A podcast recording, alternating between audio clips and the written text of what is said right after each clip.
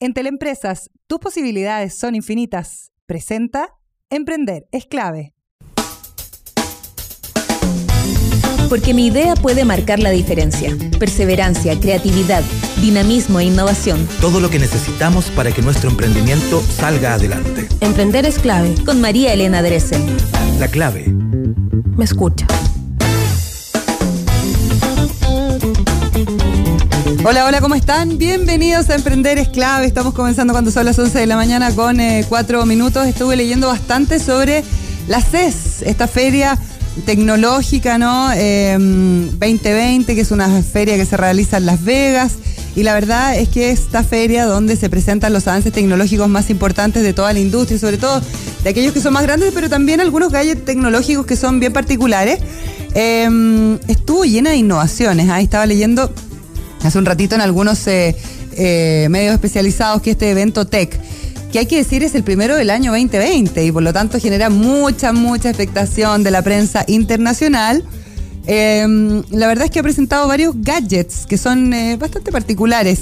Hay que decir que esta feria es tremenda, son más o menos 200 mil metros cuadrados de puras innovaciones, avances tecnológicos, en em, una feria donde obviamente llega la prensa internacional, donde eh, se concentra por supuesto la atención de todo lo que van a ser las novedades 2020 para poder Em, saber quién se queda un poquito también con eh, lo más avanzado en cuanto a tecnología. Y hubo exhibiciones en este centro de convenciones en Las Vegas, un poquito de todo, ¿no? Em, y hay aquí una, un doble clic, por decirlo de alguna manera, en algunas innovaciones como Urgo Night, que es un casco que se conecta con el teléfono celular y eh, puede ir aprendiendo sobre nuestra conducta antes de dormir para generarnos una sensación de bienestar a la hora de acostarnos. Es un em, dispositivo que hace un encefalograma. Es como un examen, el encefalograma. Y lo que hace es que te va midiendo la actividad cerebral y cuenta con una aplicación que tú le instalas en tu teléfono celular y te entrena el cerebro. Ah, y la gente dice como, no, esto es imposible. Es real, es real, no, no, no. Nada que ver, eso es otra cosa.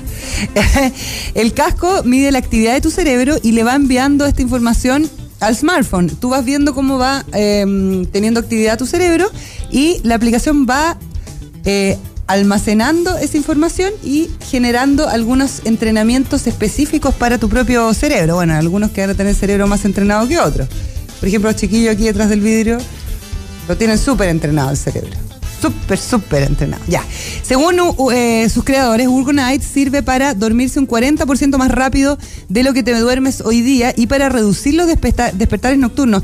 Uno tiene dentro del ciclo de sueño despertares, como uno ve que las, guaguas lloran y no saben dónde están. Bueno, uno como adulto también se despierta varias veces en la noche e incluso esta aplicación con este casco podría ayudarte a eh, no despertar durante la noche en un 53%.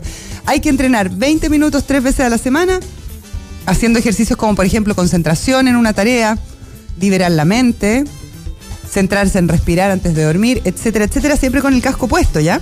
Dicen que no tiene efecto secundario y que los resultados son duraderos, porque uno entrena el cerebro. Después, hay otro gadget que se presentó que se llama Selfie Type, que es un teclado invisible y que también tiene inteligencia artificial. Lo presentó la marca Samsung y es eh, un terminal que es un teclado láser, o sea, es como una luz que uno la pone sobre la mesa y tú puedes empezar a escribir.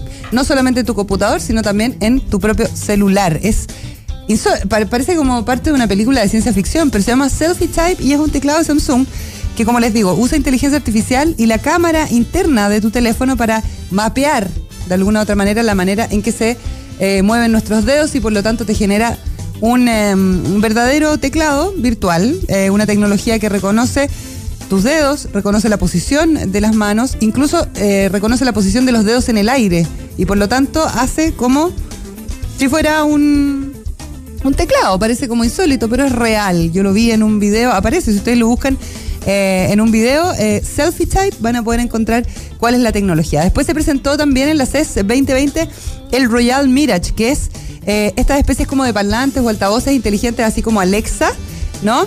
Em, que están ya súper popularizados, pero en este caso em, lo presentaron eh, plegable, es como una Alexa que tú puedes eh, aplanar completamente y el principal atractivo es que viene con eh, colores, con distintos dibujos y por lo tanto es como si tuviera vida propia. Alexa es fija, uno le habla, va concentrando la información, en general uno tiene que abrirse una cuenta de Amazon. No, en este caso el Royal Mirage es un aparato de 7,8 pulgadas que tiene encima una pantalla que se va moviendo, que va teniendo colores y además eh, tú lo puedes poner sobre la mesa como un aparato que se adorna, ¿no? Así que ojo con eso.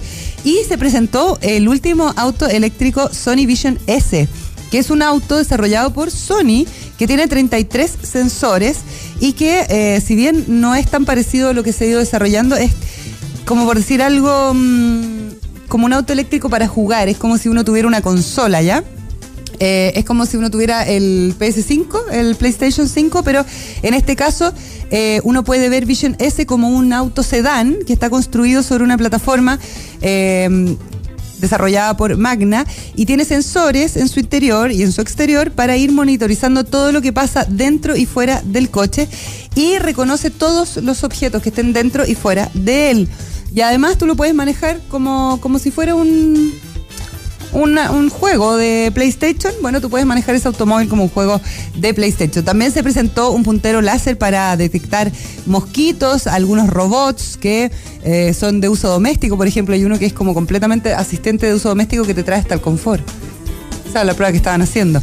Eh, hay tecnología con inteligencia artificial para juguetes sexuales.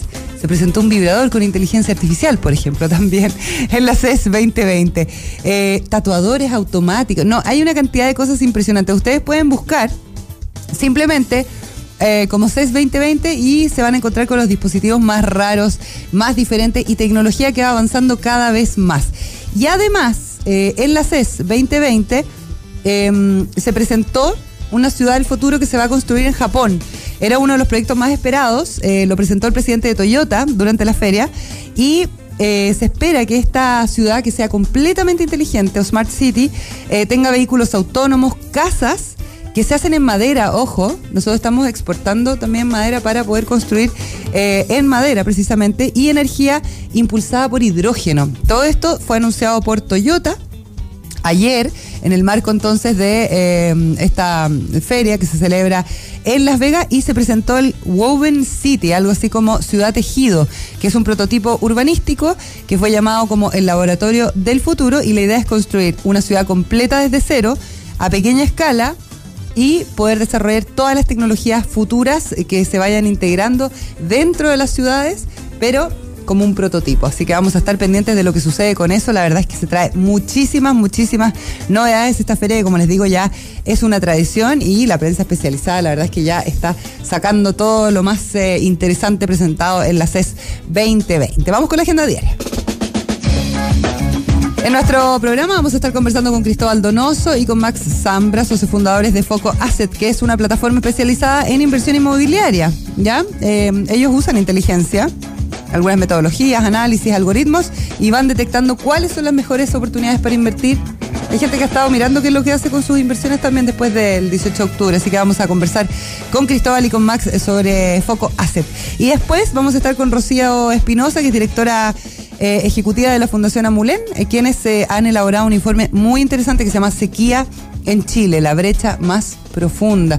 Recibí un, una, un aviso por WhatsApp eh, de que se vendían unos ríos. Una cosa que la verdad es que como que ya uno empieza como a tratar de interiorizarse en el tema, pero lo cierto es que con información científica somos capaces de eh, poder tomar mejores decisiones, así que lo conversamos acá en el programa.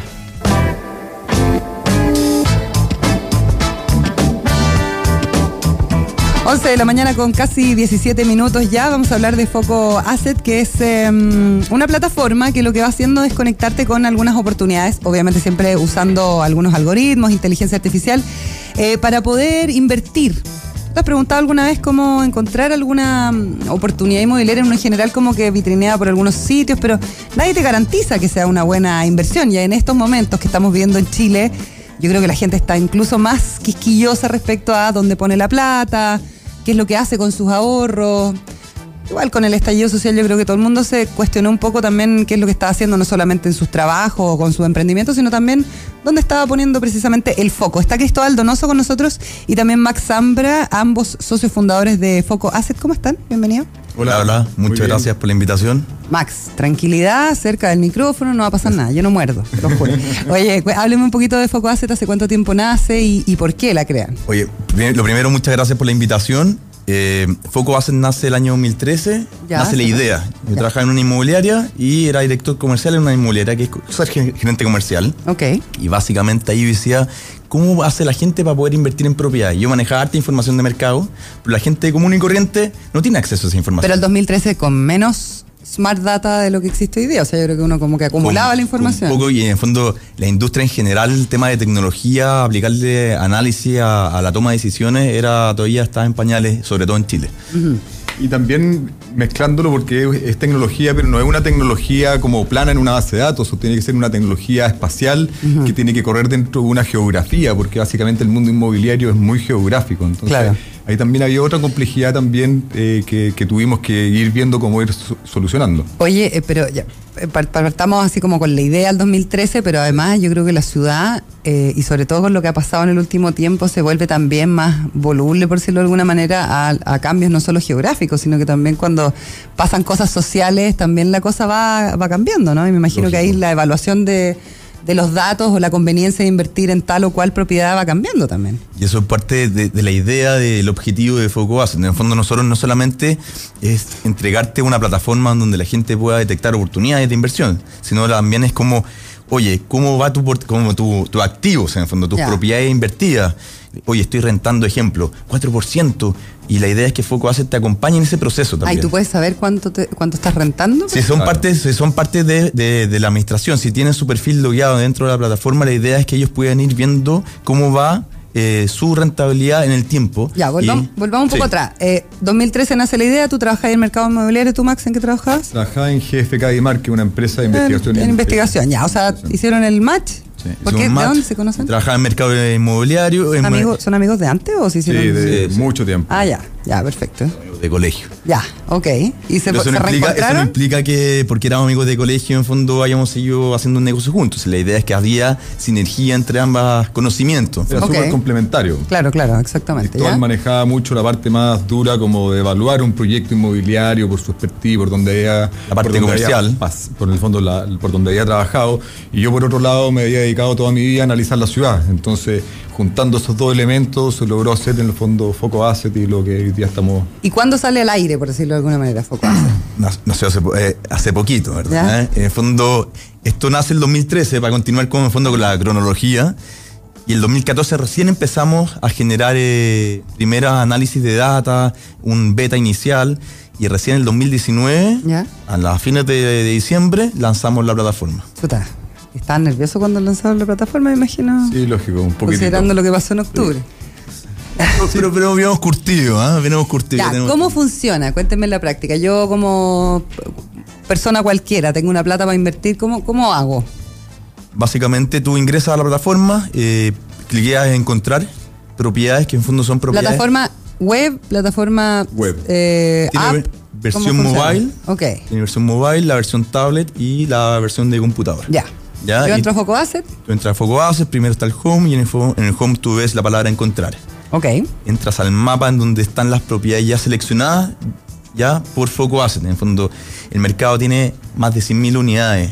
Entonces, es, es muy complejo. Entonces, lo que hacemos nosotros es decimos, analizamos un mercado y te entregamos ya opciones ya listas. Ok, y esa, esas opciones. 250 opciones, 500 opciones. Ya, y esas opciones yo puedo como. Yo tengo como un filtro para.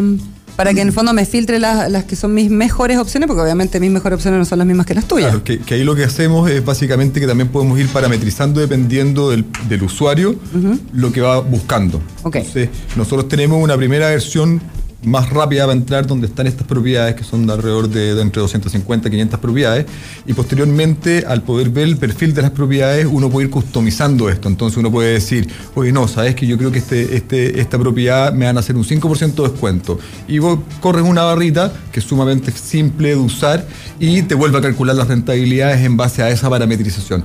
Y esto en, en- como en dos grandes áreas. Uno, la información netamente de la propiedad, que es la cantidad de, meses que la va a arrendar, el valor del arriendo, el valor de la propiedad, pero también está el otro módulo que es el mundo más financiero, que ahí es donde nosotros podemos parametrizar el usuario, puede parametrizar los meses de eh, el, el fondo, la tasa de interés, el pie y todo lo que te, en el fondo, toda la componente financiera para poder hacer esta mezcla y que estos algoritmos funcionen y vuelvan a poder calcular una Y rentabilidad. que podáis sacar el cálculo más exacto, porque también uno se olvida muchas veces de esos costos que están asociados y de repente sacáis como redondeáis la cifra, pero en realidad no es tan así, ¿no? No Con el costo así. financiero es. Yo creo que es como una de las cosas más complejas también para entender de la De todas maneras, estos son, siempre son estimaciones de valores. Fondo, no tienen la exactitud, siempre tienen un más menos. ¿ya? Sí, claro, por supuesto, pero, pero en general eh, yo creo que la parte financiera, la patita financiera, lo que tú estabas diciendo, es como lo que más le cuesta a uno entender como, Claro. Como Y- ser humano de a pie, digamos, ¿no? Es como más Y complicado. esto también de forma masiva, porque nosotros hacemos alrededor de 4 millones de análisis para poder detectar propiedades. Entonces, generar esa cantidad de análisis toma demasiado tiempo para una persona. O sea, ahí lo que hablábamos con Cristóbal, una persona puede estar buscando una propiedad 12 meses quizás. Claro. Quizás con esta herramienta podemos tomar una decisión en 15 minutos. Perfecto. Básicamente eso, en fondo tú lo que estás logrando eh, es traer algo de 12 meses a 15 minutos, y no solamente eso, sino también es transparentar la información. Ya. En el mercado inmobiliario uno dice, oye, pero que es medio complejo, no está la información, está por acá, no está completa. Bueno, esta es la idea, hacerlo simple, ayudar un Y poco a la gente. georreferenciado. Y georreferenciado. Perfecto. O sea, ayudando a la gente, eso. Perfecto. Oye, em, ¿cuál es el modelo de negocio de Foco Asset? Cuéntenme ustedes cómo, qué- cuál es el negocio que hay detrás de esta plataforma. El modelo de negocio básicamente, primero, es que toda la gente pueda navegar sin restricción. Ya. En el fondo también democratizar un poco la información, en el fondo que todos tengamos información, Acceso a la misma eh, información. confiable y transversal. Ok. ¿ya? Luego de eso, la gente puede ir viendo sus, armando sus, eh, sus propuestas de portafolio, en el fondo poner sus corazones, sus favoritas de las propiedades que le gustaría invertir. Ya. ¿ya? Y una vez que dice, ya sabéis que yo tengo estas cinco propiedades que quiero invertir, eh, y yo quiero invertir en las dos primeras. Que estas dos primeras, la idea es que nosotros seamos su gestor de intermediación frente a la, a la parte vendedora, frente al corredor, frente a la inmobiliaria. Ok. ¿Ya? Y con eso, en fondo, ahí es donde nosotros, obviamente, también tenemos que tener nuestro ingreso, es donde nosotros cobramos nuestra. O sea, ustedes le cobran el- la asesoría eh, como un porcentaje. un porcentaje. Con la autorización de la gestión de la intermediación, en, en básicamente en dos, en dos partes. Eh, si tenemos convenios con inmobiliaria o con Ya. corredores, no le cobramos al usuario. Y si no Ok, tenemos. Le cobras a la inmobiliaria o al corredor. Sí, y si no tenemos convenios, ahí le tenemos que cobrar al usuario. Que viene siendo el que pone, eh, el que El que oferta está- el la. que está comprando, el que está Ah, navegando. el que está navegando, ya. ¿Y qué porcentaje le cobran al usuario cuando no está de, de por medio este inmobiliario o la El corredora? porcentaje en este momento, obviamente, va a depender de la profundidad de los servicios que quiera. Porque Ah, nosotros ya. tenemos distinta cantidad de servicios O sea, asociados. es como un plan. Exactamente. Ok, claro. ¿y el más básico? El más básico en fondo de detección va entre eh, 1 o 2% y llegamos hasta 2,5%. Oye, les voy a preguntar eh, a raíz de Foco Asset y, y voy a recordarle a la gente con quién estamos conversando porque es interesante esto de eh, la inversión en eh, propiedades, eh, que yo creo que viene dándose hace mucho tiempo, pero ha ido como cambiando una tendencia. Por ejemplo, la gente joven que arrienda estos departamentos, que, son, eh, que, que invierte en estos departamentos que son como más chiquititos. Eh, todo lo que ha pasado, no sé, por ejemplo, en el centro de Santiago, pero también me imagino en regiones. Tiene que haber- ¿Ustedes trabajan para regiones también? Eh, actualmente estamos procesando la información para poder en el fondo tener las principales ciudades de, de Chile. Por ahora, región metropolitana. Por ahora Sí. región metropolitana, en los próximos meses va a estar eh, Iquique, Antofagasta, Concepción, La Serena y también estamos trabajando con información de México, Ah, de Colombia, cosa de que esto siempre lo hemos pensado como un proyecto escalable. Sí, claro, es que nuestro Eh, mercado más. que, el- que en el fondo que podamos salir de Chile y también las personas puedan tomar en el fondo posición en otras partes, también un poco con el- Esa el es tema otra social, cosa, sí. cómo poder diversificar Invertir este tema. fuera, de podemos invertir fuera y podemos tema- tomar una súper buena decisión quizás en un Miami, en otras partes donde uno de repente puede ir diversificando su portafolio de inversión. Estamos con Cristóbal Donoso y con Max Zambra, ambos socios fundadores de Foco Asset. Eh, les iba a preguntar un poco como del mundo de las fintech, porque yo creo que es medio... es complicado, es como cuando uno habla de blockchain, uno trata como de explicar el mundo de las fintech, pero ha, mm, eh, crecido muchísimo este mundo que tiene que ver con desde buenas eh, ofertas para poder invertir, a medios de pago, a tecnología que está muy mm, eh, en desarrollo y muy rápido, que está muy ligada al sector financiero. Cuéntame un poco por qué deciden finalmente dedicarse a esta área, que es un área que es muy escalable, que es lo que decías tú, porque finalmente Chile también es un mercado súper chiquitito, o sea, es como pa- para prototipar, ¿no? Pero quizás eh, de la mano de una fintech es más fácil pensar en escalar un negocio. la- la- el concepto fintech que se está usando mucho en el Mm. mercado el último año, está muy de moda, eh, es básicamente simplificar el llevar el tema de los negocios, la finanza, al mundo también te- metiéndole tecnología. Claro. Ayudando en fondo a la gente a poder invertir de manera más simple. Es básicamente ese es como el concepto más general y se pueden dividir en varias ramas. ¿ya? ¿Qué es lo como, ¿Cuál es la idea? ¿Por dónde nosotros ingresamos? Porque vimos que había un nicho de, que, de personas que básicamente era un problema no solamente a nivel Santiago, a nivel Concepción, a nivel Viña. Es un problema que se da a nivel mundial. Y sobre todo en la región de Latinoamérica. Que tenemos muchos problemas de fondo de, de la información Muy disgregada. muy desgregada. Mm. ¿ya? Entonces dijimos, oye, el negocio es atractivo y también es escalable. Y si le metemos tecnología para analizar la data, en fondo podemos hacerlo crecer de manera rápida. Mm. Que eso es lo que, y a un costo, en fondo, transmitiendo costo a la idea de manera transparente y a un costo obviamente más competitivo que la industria.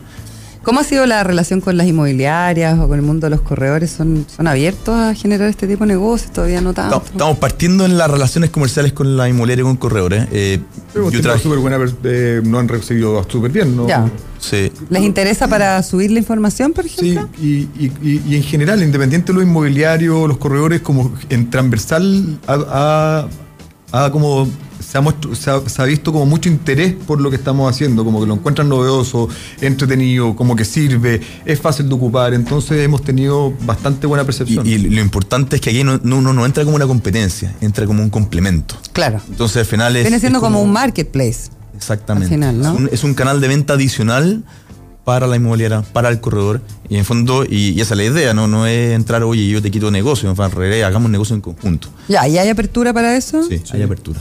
Eh, ¿Cuáles son las oportunidades que ustedes eh, visualizan eh, respecto a la inversión inmobiliaria y por qué uno debiera pensar o hacer doble clic en esto? Lo que comentaba Max al principio, en fondo. Primero, es un- por un tema de tiempo. Tú te puedes demorar entre 6 a 12 meses en tomar una decisión. Mm. Cuando tú estás analizando una inversión, ya estás metido en el. ¿Quieres comprar?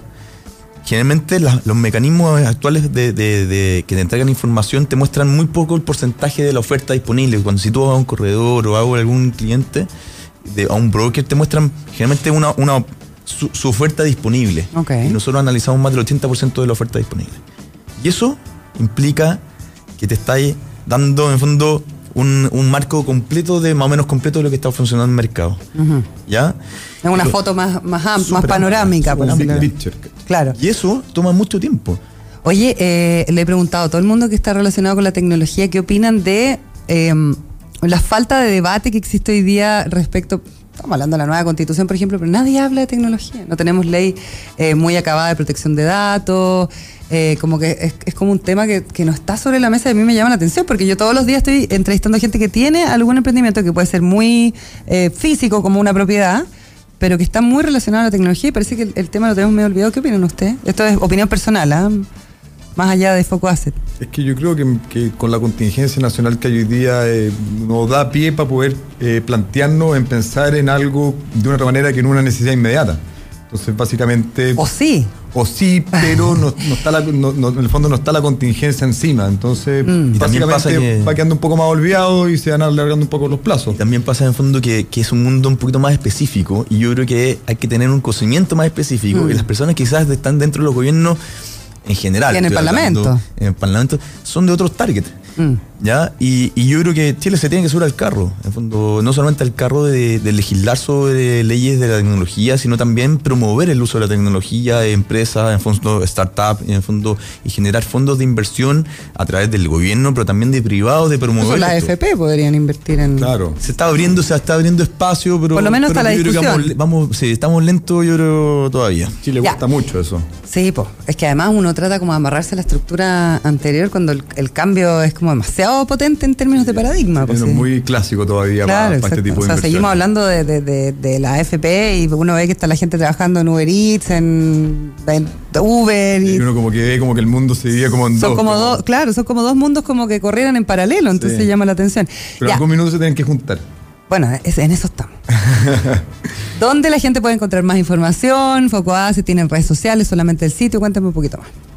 Sí, tenemos redes sociales, tenemos eh, LinkedIn, Facebook, Instagram y también pueden visitarnos en www.focoasset.cl, que es nuestra página, eh, nuestra aplicación, donde pueden en el fondo visitar las propiedades, hacer estas simulaciones que estábamos hablando. Foco Asset con doble S. Sí, Doble S, pero lo doble S. pensamos y también uno puede llegar por una S. Ah, ya, excelente. Que se equivocó, también puede Igual llega. También va a llegar. Perfecto. Y también tenemos un blog donde puedes ver noticias del contenido del básicamente el tema inmobiliario, cómo ha estado. Entonces es, un- es una, es una plataforma bastante entretenida en ese sentido y te puede entregar mucha información para que tú estés informado y también tomes una mejor decisión.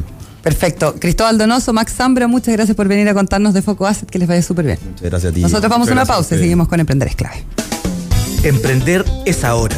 Ya volvemos con Emprender es clave. La clave me escucha. Conoce Office 365 de Entel Empresas, trabaja en línea, crea, edita y comparte tus documentos Office en cualquier lugar y lleva a tu oficina donde quieras por solo 3.380 pesos mensuales masiva. Lo puedes contratar en entel.cl slash empresas.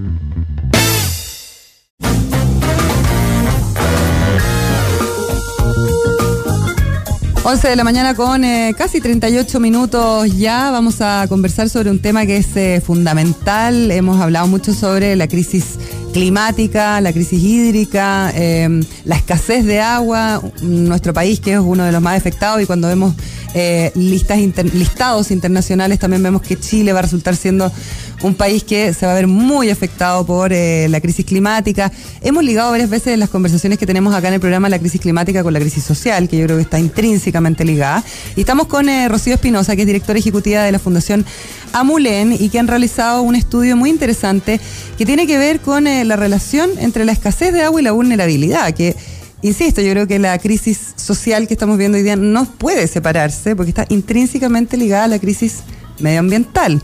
Lamentablemente, o no sé si lamentablemente, pero probablemente hoy día tenemos sobre la mesa las prioridades de la agenda social, pero eh, si uno mira los objetivos de desarrollo sostenible, al final debieran ser eso, los objetivos de desarrollo sostenible, los que muevan nuestras conversaciones. ¿Cómo estás, Rocío? Bienvenida. Muchas gracias, María Elena. Cuéntame un poquito de la Fundación Amulén, primero, para saber eh, qué es y hace cuánto tiempo se crea. La Fundación Amulén es la Fundación del Agua. Nosotros tenemos como propósito dar acceso a agua a las comunidades carentes de este recurso básico eh, y no tan solo dar acceso, sino también preocuparnos del fomento y del reuso del recurso hídrico en los territorios. Estamos pasando por una crisis, eh, una sequía importante. Vemos que no solamente los- las ciudades o las- los territorios en el norte están afectados, sino que vemos que ya esta cosa empieza como a hacerse cada un- una mancha roja, decías tú fuera del micrófono, cada vez más grande.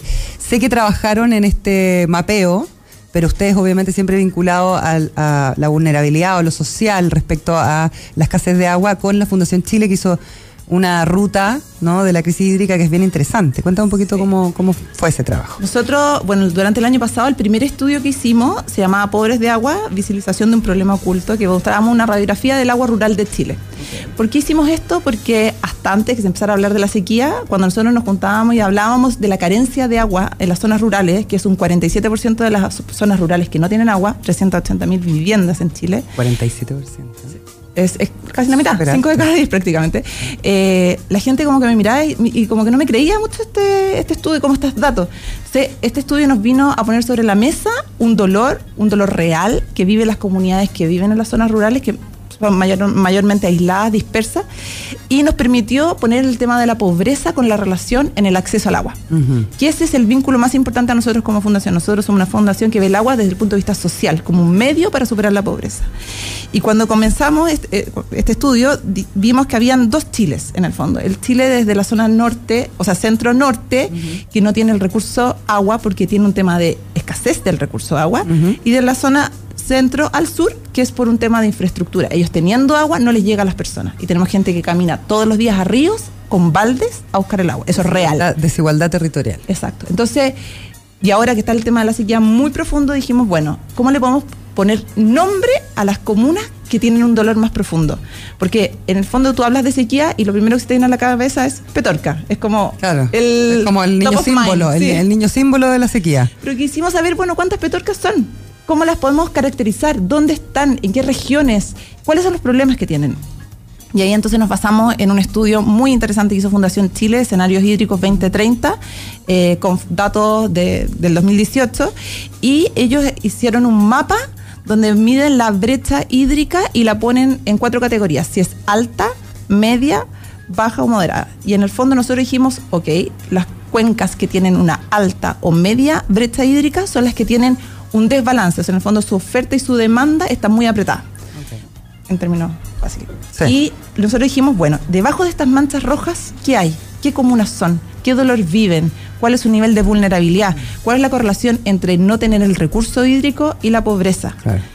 Y ahí la- las conclusiones son alarmantes, porque cuando yo te lo cuento suena evidente, pero en el fondo el no tener agua eh, te afecta directamente en el mundo económico. O sea, yo cómo le puedo pedir a una persona que recibe 50 litros al día de agua, que son ¿Cuánto dos gasta minutos de ducha una tuyo, ducha? Eso te iba a preguntar, claro. tres minutos de una ducha tuya, Eso que todo el además día. eh, tienen que cocinar, tienen que hacer todas las cosas de la casa, eh, aseo personal, y, además quiero que decirle que tengan un huerto, que tengan animales, que tengan Claro. frutales.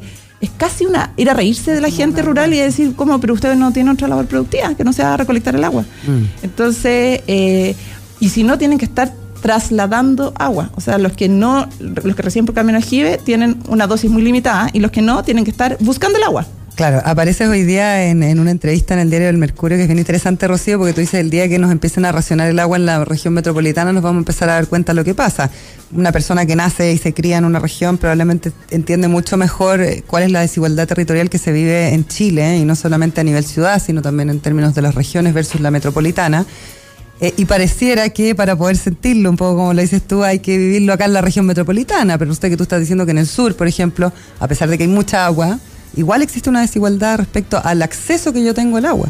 Y dentro de eh, una de las como grandes debates sociales que hemos tenido en el último tiempo, hay un tema de la propiedad del agua. Cuenta un poco cómo, cómo lo percibimos los chilenos, porque tú hablas de algo que es bien bien real, ¿no? Cuando, cuando en Santiago te cortan la luz, empieza a ser parte de las noticias, pero si te la cortaron en la región del Biobío durante un mes, probablemente no va a salir en, en más que las noticias regionales.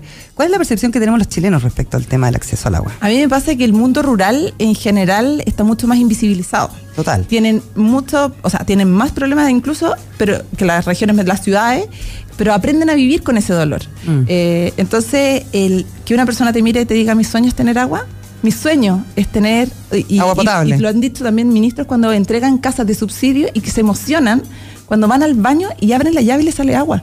O sea, eso... Para mí en Santiago em, eh, uno lo cuenta y es como me estáis hablando de África. Y yo no, te estoy hablando acá en la novena región, Claro. que tengo gente que camina en la comuna Galvarino todos los días para ir a buscar agua a un río. ¿Qué hacen con esta información en la Fundación Amulén? Bueno, nosotros tenemos eh, en general varios planes de acción dependiendo de eh, como la situación. En el fondo, claramente cuando es infraestructura, uno tiene que trabajar en base a la infraestructura y siempre y con una, una mirada muy abierta al tema de la innovación. Para nosotros la innovación es vital. Nosotros tenemos que ver qué está pasando en el mundo en términos de acceso a agua. Los sistemas tradicionales de acceso a agua son los sistemas que se llaman agua potable rural, que son plantas de tratamiento de agua que se les entregan a las comunidades, pero eso tarda un tiempo. Eh, nosotros hemos tratado de ser eficientes y, y yo sé que el, el MOP también está siendo eficiente, pero necesitamos soluciones más rápidas, sobre todo en las comunidades que son dispersas, donde no la inversión no alcanza para llegar con agua a todas las viviendas. Rocío, a mí me llama la atención que eh, yo llevo, no sé, haciendo este programa como. Antes lo hacía en otra radio, entonces yo como cinco años hablando de estos temas y uno ve que hay mucho desarrollo de innovación y, bastante ligado a la tecnología de startups y que son premiadas por, no sé, por la Fundación de Innovación Agraria. Pero al final el gobierno termina igual, da lo mismo el color político, termina entregando plata para el forraje de los animales y al final esa tecnología no está como incorporada dentro de los planes de mitigación o de acción eh, estatales y teniendo la tecnología ahí. Bueno, eso es un poco el rol de las organizaciones de la sociedad civil. Nosotros vamos a flexibilizar un poco el Estado que es más rígido en todas sus propuestas y en todas sus soluciones. Y no es culpa, como decís tú, del que está de turno. Es así. Entonces, eh, nosotros tenemos que ser un convocador, un articulador de las soluciones y buscar la mejor solución para la comunidad. Yo, por ejemplo, no le voy a proponer a una comunidad que no llueve un sistema de acumulación de agua claro, lluvia, claro. sino que voy a ir a pensar en Temuco, donde tengo que 2.000, 3.000 milímetros que llueven al año. Tengo que pensar en todas las soluciones que existen. Nosotros ahora estamos en un concurso que se llama el Water Challenge, que estamos trayendo las mejores soluciones del mundo en acceso a agua. Y la idea es tener, este es el mundo de los problemas, este es el mundo de las soluciones. Bueno, cómo los cruzamos y damos la mejor solución. Y ahí ustedes articulan también privado, Estado, ¿cómo, cómo funcionan así como? Exactamente. Este concurso es tripartito. Está por un lado la academia con la- el Centro de Innovación de la Católica. Por el lado de la empresa está Softis, que es una empresa de productos de higiene que está apoyando esta iniciativa. Y nosotros por el lado social. Perfecto. Y ahí van haciendo el cruce de la información, de lo que ustedes han podido levantar eh, y el uso de la tecnología, cómo podría funcionar, lo que, el ejemplo que acabas de dar. Exacto. Eh, análisis a futuro, porque parece que nuestro escenario futuro es, cada vez peor, ¿o no? ¿Cuál es, cuál es tu visión? El escenario futuro en, en términos de proyecciones climatológicas efectivamente no es un buen escenario. O sea, vemos que la- la- las proyecciones son más bien pesimistas que optimistas. Ahora, a mí me pasa que todo esto va mucho más por una gestión integral de la cuenca. O sea, si nosotros somos capaces de administrar una cuenca y distribuirla entre todos los que somos, eh, vamos a poder administrar mejor este recurso hídrico. Pero si no sabemos, no tenemos datos y no sabemos cuánto es lo que está produciendo, ¿cómo voy a saber cuánto es lo que yo tengo que, que gastar? Y además ser eficiente en lo que tenemos. O sea, nosotros tenemos la gran parte de los APRs con importantes filtraciones, eh, que tenemos que ser eficientes en su uso. Tenemos problemas de administración, que tenemos que hacernos cargo también. Y, y para eso también un poco el, rol de las fundaciones. Nosotros tenemos que darle una mano en el corto plazo, porque sabemos que en el largo plazo la gente no puede estar así. Hay escenarios que ya están además bien trazados de aquí al 2030 en general, ¿no? Un poco con los objetivos de desarrollo sostenible, el, el comienzo de nuestra conversación. Eh, y finalmente también, yo imagino, hay algunas líneas de acción, eh, no sé si en esta convocatoria de la que estábamos hablando, algunas líneas de acción que uno pueda proyectar a futuro también el poder generar este cambio un poco de paradigma y empezar a optimizar el, el recurso agua. Sí, y yo creo que para eso es súper bueno mirar los ejemplos de afuera. Israel. O sea, Israel, Australia, que han sido países que estuvieron afectados por una sequía tremenda y lograron salir adelante y, y usando todo tipo de tecnología. O sea, Israel tiene desde equipos que sacan agua del aire, mucha desalación. Nosotros acá tenemos el concepto que las desalinizadoras son solo de la las mineras, claro, Y exactamente. resulta que tenemos desaladoras de 100.000 metros cúbicos. Bueno, Agua Andinas tiene una biofactoría que es bien interesante también lo que están haciendo con la limpieza del, del agua eh, urbana, Sí, el digamos, sane- ¿no? saneamiento. Sí, y, y también están apoyando también el sector rural. Yo creo que acá hay voluntad de todas las partes y también un poco el rol de nosotros es articular todas estas voluntades y lograr sacar algo en concreto. Ya, para la gente que quiera buscar más información, enterarse un poquito más de lo que estamos conversando, también es súper bueno que nosotros como ciudadanos sepamos lo que está pasando para también tener más conciencia también sobre el uso del recurso, ¿no? ¿Dónde puede encontrar más información? Bueno, en nuestra página web tenemos todos nuestros estudios, está la radiografía del agua rural, estamos sacando el- subiendo la- el informe de la sequía y para todos aquellos emprendedores que sientan una vocación por la innovación y que crean que tienen una solución en términos de acceso, los invitamos a participar en este concurso, softiswaterchallenge.com, postulen, animen, softiswaterchallenge.com. ¿Hasta cuándo se puede participar? Están abiertas las postulaciones ahora hasta el 7 de marzo. Ah, perfecto. Así que eh, los invitamos a postular, que se animen, que sean disruptivos. En Chile hay mucha innovación, sobre todo en las universidades del sur. Mm. Atrévanse a postular y denle una mano también a las zonas rurales. ¿Y fundacionamulen.cl? Fundacionamulen.cl y todas las redes sociales. Te quiero agradecer, Rocío Espinosa, directora ejecutiva de la Fundación Amulén, por venir a conversar este tema que es fundamental y muy interesante además eh, acá en nuestro programa. Que te vaya muy bien, Rocío. Fue un capítulo más de Emprender es clave. Entrevistas, datos, actualidad, experiencias y mucho más. De lunes a viernes de 11 a 12 con María Elena Drese.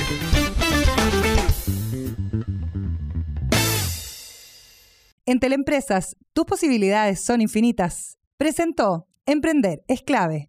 Si ya aplicaste todos los tutoriales de negocios y finanzas y aún no consigues aumentar tus ventas, es hora de que reinventes tu negocio. Conoce Sales Manager y aumenta tus ventas con este CRM para pymes por solo 9,990 pesos. Contrátalo en entel.cl slash empresas. Entel Empresas, tus posibilidades son infinitas.